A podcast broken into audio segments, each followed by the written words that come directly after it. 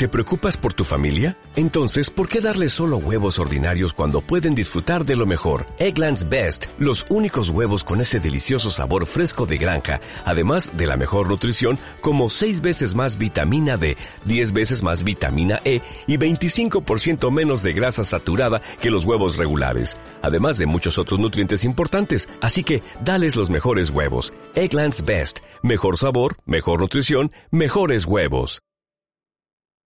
Y nos vamos a marchar ya ahora mismo hasta el gabinete Comunica para hablar hoy de fobias.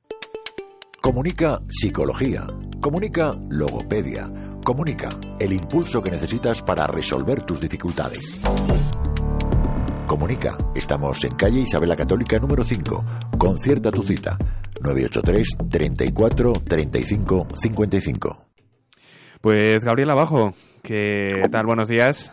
Buenos días. Buenos días, eh, gracias por compartir estos minutos con nosotros esta mañana de miércoles. Hoy vamos a hablar de fobias, concretamente de fobias simples, ¿no? Sí, sí, en concreto, bueno, la fobia que es una forma de, digamos, de, es un, elemento, es una patología que de alguna manera eh, hace que es, eh, bueno, se produzcan niveles de ansiedad muy, muy, muy elevados.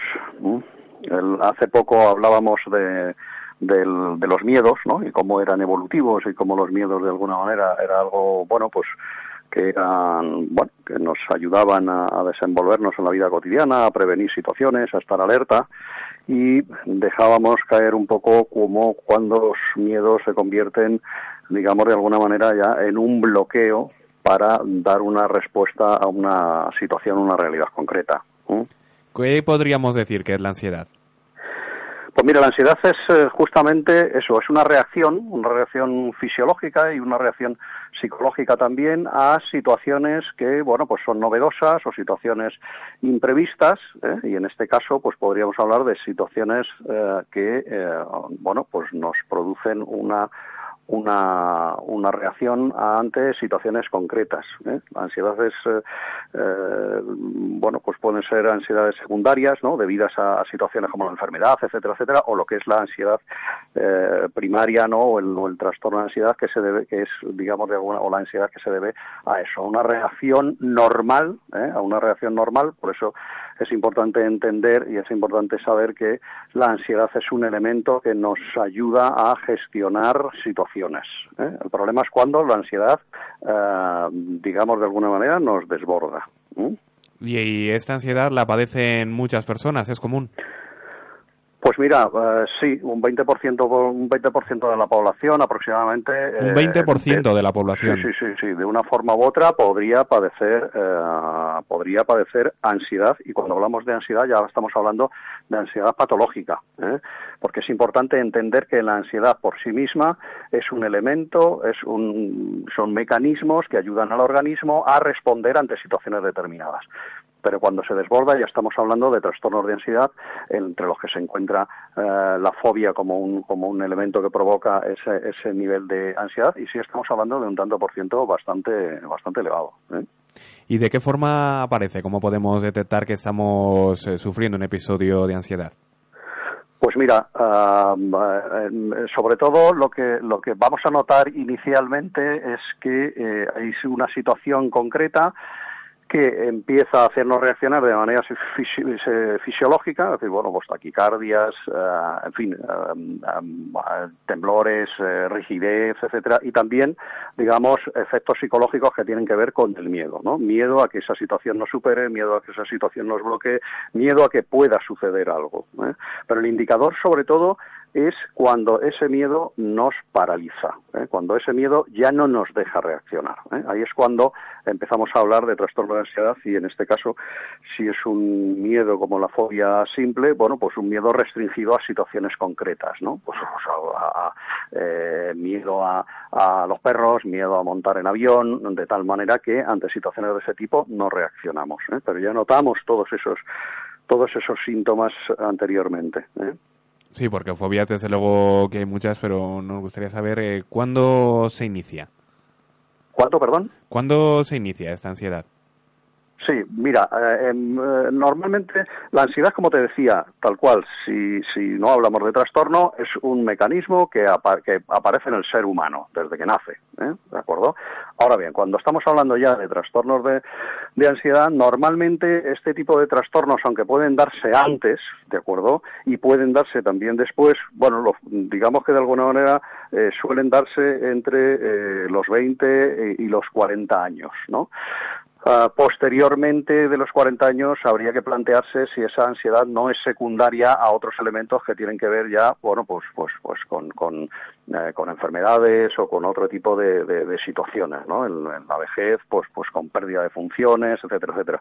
Pero entre los 20 y los 40 años es más probable que se den todo este tipo de, componentes eh, ansiosos.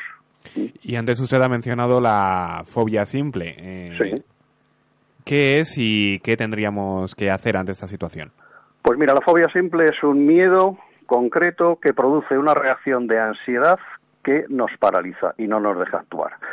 Fobias hay tantas como podamos imaginar, desde la fobia a la sangre, fobia a montar en avión, eh, la fobia a los perros, eh, y hay otro tipo de y hay otro tipo de, fobias, ¿no? Eh, digamos que a todo aquello que podamos imaginar, fobias a, a, animales eh, concretos, no necesariamente tienen que ser elementos que estén en nuestra vida cotidiana, porque, como decíamos la otra vez, el miedo es, el miedo es irracional. ¿no? Y ante las fobias hay que actuar. No es como en los miedos normales, eh, que son evolutivos y que nos ayudaban de alguna manera a defendernos en el contexto, a reaccionar de manera adecuada.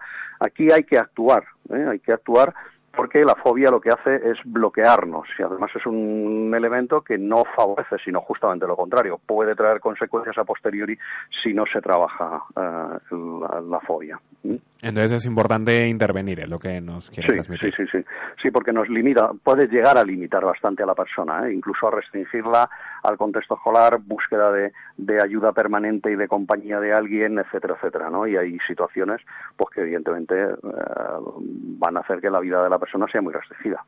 Y quien quiera recibir ayuda en ese sentido, si tiene alguna fobia que, bueno, pues que no le permite continuar con su vida normal o que quiere atacarla, puede encontrar ayuda en el Paseo Isabel la Católica número 5 aquí en Valladolid.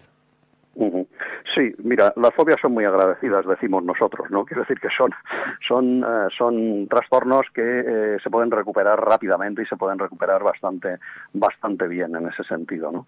Eh, bueno, se trata de averiguar, buscar qué es lo que está manteniendo ese patrón, ¿no? Que decir, que es que cuál es la respuesta que estamos dando que, que, que hace que aquello se mantenga. Una vez que tengamos localizada esa respuesta, pues se trata de abordar de una manera adecuada y ver cómo de alguna manera todo este tipo mm, todo todo este, todo este trastorno va desapareciendo ¿eh? Muy bien, pues Gabriel Abajo, gracias eh, una semana más por acercarnos a este tipo de asuntos. Muchas gracias a vosotros. Un saludo. Gracias y un saludo. Adiós. Hasta luego. Comunica psicología. Comunica logopedia. Comunica el impulso que necesitas para resolver tus dificultades. Comunica, estamos en calle Isabela Católica número 5. Concierta tu cita. 983 34 35 55.